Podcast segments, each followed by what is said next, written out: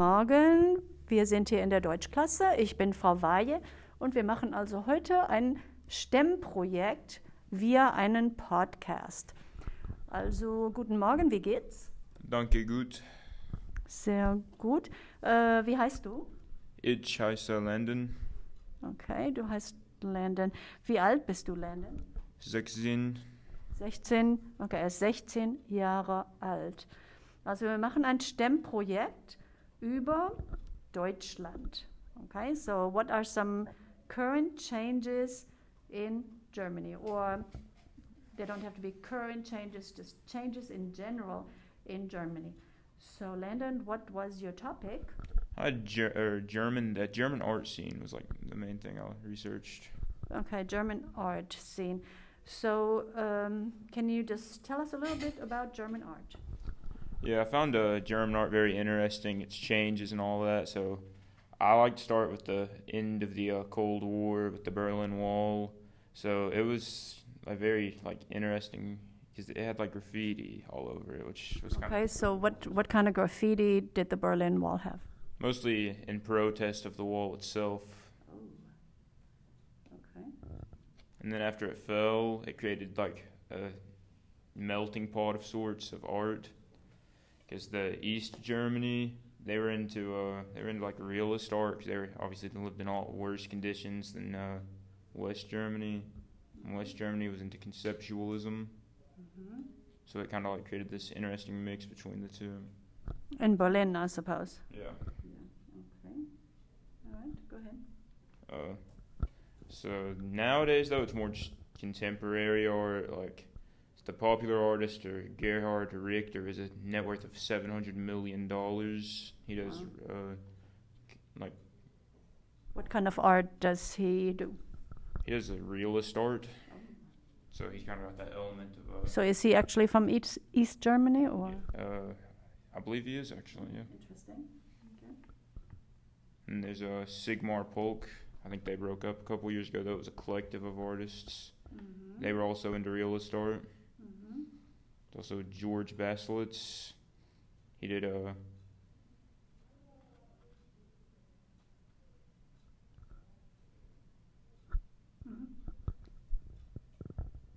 Yes. You can't think of the words right now. he did minimalist, minimalist. A minimalist. Okay, okay, okay. So what kind of thing was on his paintings? Like a blob or it's mainly just like shapes and like shapes? Yeah. yeah. Yeah. So do you think it's actually art if they just have like a canvas with a line on it? I believe anything can be art if it's like that's the intent of it. Yeah. Yeah. So um, have you been to art galleries in your lifetime? Uh no I've not, but I'm very interested in going to one now after learning all this very interesting information about German art. Yeah. So you would like to go to Berlin, maybe? Yeah, maybe one day. Interesting. Okay, so yeah, so who are the current artists? Uh Gunter Uecker, he's a sculpt like he has sculptures obviously. Sculpt, uh, he was probably my favorite because I think the sculptures he made were very interesting. It looked like they took like a lot of effort. Mm-hmm. Sculptors, okay. All right. So, um, if I was going to go to a German museum right now, so what are some exhibits I could expect to find there? The new like wave around like the museums, they're getting into like prehistoric, like they like dinosaurs, so they're like in dinosaur fossils for some reason. Really? Yeah, it's very weird, but they consider that art. This is in what city? Berlin In Berlin? Yeah. Yeah, I can believe it. Okay, costs twelve dollars to get into it. Yeah. Yeah, I mean, when they say twelve dollars, it's probably you can probably get a student discount. That's the student Yeah. discount. Oh, it is. Oh, okay. So what's full price? Full price is sixteen, uh, fif- sixteen dollars fifty cents. Oh, that's expensive. Mm-hmm. But it's a big art gallery. Okay, so have you looked into some other cities and their museums?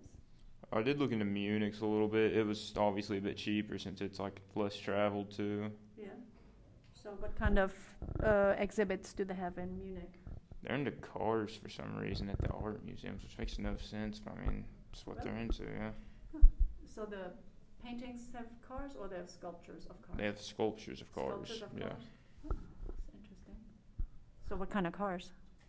Like German automotive, like Audis, obviously. Like old Right. Audis, yeah. I would have never thought. Okay. So do you personally like art? Um, not too into it, but it's sort of. Did you take art class at the school? I've not taken it yet, but I will have to. Okay, right. Yeah, yeah, you have to take uh, fine arts. Well, art or music. So yeah, are you looking forward to art class? Uh, yeah. Is anything else you would like to bring up? Uh, no, not really. That's it. Do you like French artists? Not really looked into French artists. Monet, Monet, you know the Impressionists. Well, you didn't have art class yet, so I guess. Yeah. So well, I get, guess uh, it would be great if you got to visit an art museum one day on a trip to Germany. So ja, vielen Dank für das Interview. Es war interessant, äh, besonders mit den Autos bei der Art Galerie, äh, der Kunstgalerie. Ähm, also bis später und tschüss. Tschüss. Guten Morgen, wir sind hier in der Deutschklasse. Ich bin Frau Weihe. Ähm, wie geht's? Äh, danke gut und, ich, und Ihnen? Es geht sehr gut, danke. Äh, wie heißt du? Äh, ich heiße Troy. Troy, okay, freut mich. Ähm, wie alt bist du? Ich bin 17 Jahre alt. Ah, 17 Jahre alt. Ähm, also wir machen hier ein STEM-Projekt via einen Podcast über Deutschland. So we're going to talk about changes in Germany. So most people would say nothing much changes in Germany, but let's see if Troy found out about some recent changes in Germany. So what exactly was your topic? German holidays. German holidays. Okay, so what would be some recent holidays, some new holidays, or fairly new? So we don't exactly have super a whole uh, just a whole lot of new holidays, but one that did come to light was German American Day. It was Okay. German American Unity Day. Okay, German American Unity Day. Okay, can you tell us a little bit about this? Okay, so in 1983, President Ronald Reagan had proclaimed October 6th for the immigration and culture of Germany into the United States. I wonder why he did that. What do you think? I think mainly because after we had war with Germany, to celebrate the unity and peace between us, and we had taken some of their culture into our own, that he would celebrate it. You know, it was Ronald Reagan who said, Mr. Gorbachev, take down the wall. So he was really into unification of Germany. Yeah, that was his idea. Well, That's really, really good. Mm-hmm. One of the main holidays that is really popular in Germany would be anything Christian. So, Christmas, Easter, Ascension Day, Corpus Christi, Assumption. One of the main churches in Germany is it's a Roman Catholic church. That's what it comes off, and it's the Cologne Cathedral. Mm-hmm. Ja, der, das ist der Kölner Dom. It goes off of Catholics and Protestant church followers for Christianity, but since it has both, it's mostly the main dominant church as well. Yeah, that's probably the most famous church in all of Germany, the Kölner Dom. Yeah, you can see it on the poster on my wall right there. That is really cool. Very nice church. Okay. So, starting off with New Year's, they don't have really big celebrations. They they like to celebrate in small gatherings, mostly with just family members. So this is a recent trend actually, because they used to go out and have large public gatherings, but in recent years, this has changed. Yeah. Wow. So why do you think that changed? I would say mostly for safety. Uh, my main reason for saying this would be COVID. Mm. Because when COVID had first started, it was really bad, and you had to self just distance, and it just sucked. So, and everybody was mainly worried about safety. So, I would say that they would just want to keep it that way and try to be a little bit more safer. Yeah, it's like anytime you get together in large crowds, there's a certain danger, like in the United States too. So, yeah, if you go to Times Square, for example, there's a certain risk, I guess. I've never been there, but I imagine so. Das ist nicht schlecht. Yeah. Well, one of the cooler ones that I had found very neat that has taken place in Germany is the, the carnival, or Fasching. Mhm. It's a period of carnival celebrations that go on until Ash Wednesday. It's a no- So this would be like Mardi Gras. Uh, yes. Notable car- carnival parades in Germany take place in Cologne, Dusseldorf, and Aachen. They're uh, held on small corners, and typically parades will come through around each corner with dancers, singers, musicians, and yeah, it's, it's, it's just mostly a really good time. Yeah, when when I was a teenager, me and my friends would go out and we would crash the parade and just my friends and I would just join the parade. it was hilarious. Those those were good times. Okay, go ahead. But Christmas, it's you know undoubtedly one of the biggest and most important national holidays of that uh, in Germany. So are people into a lot of gift giving there, like we are in the United States? Oh yes, and what's really cool is that most people in Germany they celebrate uh, Christmas even if they aren't or are religious. Mm-hmm. So even in atheist households, they still celebrate Mhm. Christmas. Mm, that's true. And All Saints Day, which also is really cool, and it's celebrated very, uh, very publicly in five different regions in Germany: Baden-Württemberg, Bavaria, North Rhine-Westphalia, Rhine, Rhineland-Palatin, and Saarland. It's an important Catholic festival where churchgoers remember the dead.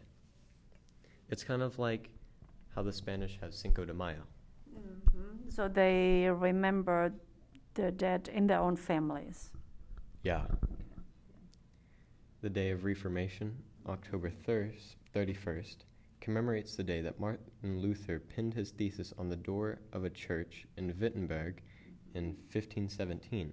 It is recognized by Protestants, especially Lutherans, as a public holiday in the nine Germany's federal states, including Brandenburg, Mecklenburg-Vorpommern, Saxony, Saxony-Anhalt, Thuringia.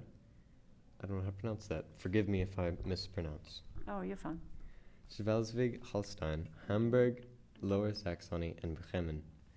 The day is marked by a special church service or simply spending time with family and friends. Okay. And to end it off, what I find sort of interesting, not super cool, but enough to kind of keep me on my toes, mm-hmm. is the Three Kings Day. Okay. January, So when is this? January 6th. It's also known as the Epiphany. It's the day the German tr- Christmas tree is taken down and child carols singers dressed as the kings collect money for charity. It's a public holiday, yes, but not all but a few states celebrate it, and most of them, well, this includes Baden-Württemberg, Bavaria, and Sachsen. Okay, so in Germany, the tree stays up till Epiphany, January 6th. So when do they put the tree up in their house? So it's not after Thanksgiving, seeing that they don't even have Thanksgiving. I, I would say they put the tree up early December.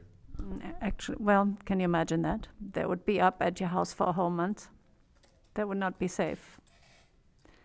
So at, at your house, when do you all put up your Christmas tree? Uh, we put ours up in November. In November after Thanksgiving? Yes, immediately after Thanksgiving. Yeah, well, in Germany, they actually, yes. So when would the German people? The Germans would put it up the 24th of December. Yes. So it's actually it's it's so weird because it's a secret thing the parents do. So children are never involved in decorating the tree. So do you help decorate your tree? Yes, yes, I do. You do? Okay. So in Germany, yeah, the parents do it in secret and they they don't let the children see the Christmas tree until when? December 24th. Well, that's when they put it up. Yes. So, And- but the, the kids don't see the parents put the decorations on. So at what time would the children be able to see the tree? Oh, well, I'd say they'd see it December 25th, the day oh, after. At, well, you can't keep the kids away that long. So it would be the, like, let's say six or seven p.m. Yeah. So they would call the kids in and then they have the Christmas on Christmas Eve. I do find that really interesting on how the parents hide that. Yeah, it's a it's a top secret mission. yeah. So, what would you say is your favorite holiday? I would have to say Unity Day. One of German, well, Germany American Unity Day. Mhm. Mainly for the fact that I am a big lover for bratwurst. Uh-huh. The German sausage is just magnificent. One of my most favorite meals. Really? Yes. It's not that healthy. It's really good. It is okay. But so I would have to say celebrating the immigration of their culture into the United States would be one of my favorite ones. Right. Well, when I grew up, we rarely ate sausages and stuff like that. But it's just in the southern part of Germany that you know that would be a popular thing to do. All right. So, is there anything else that we left out? Nein. Nein? Okay, das ist sehr gut. Also es war wirklich interessant, da mit dir zu sprechen. Ähm, vielen, vielen Dank für das Interview. Also bis später. Uh, Ja. bis später. Bis später. Tschüss.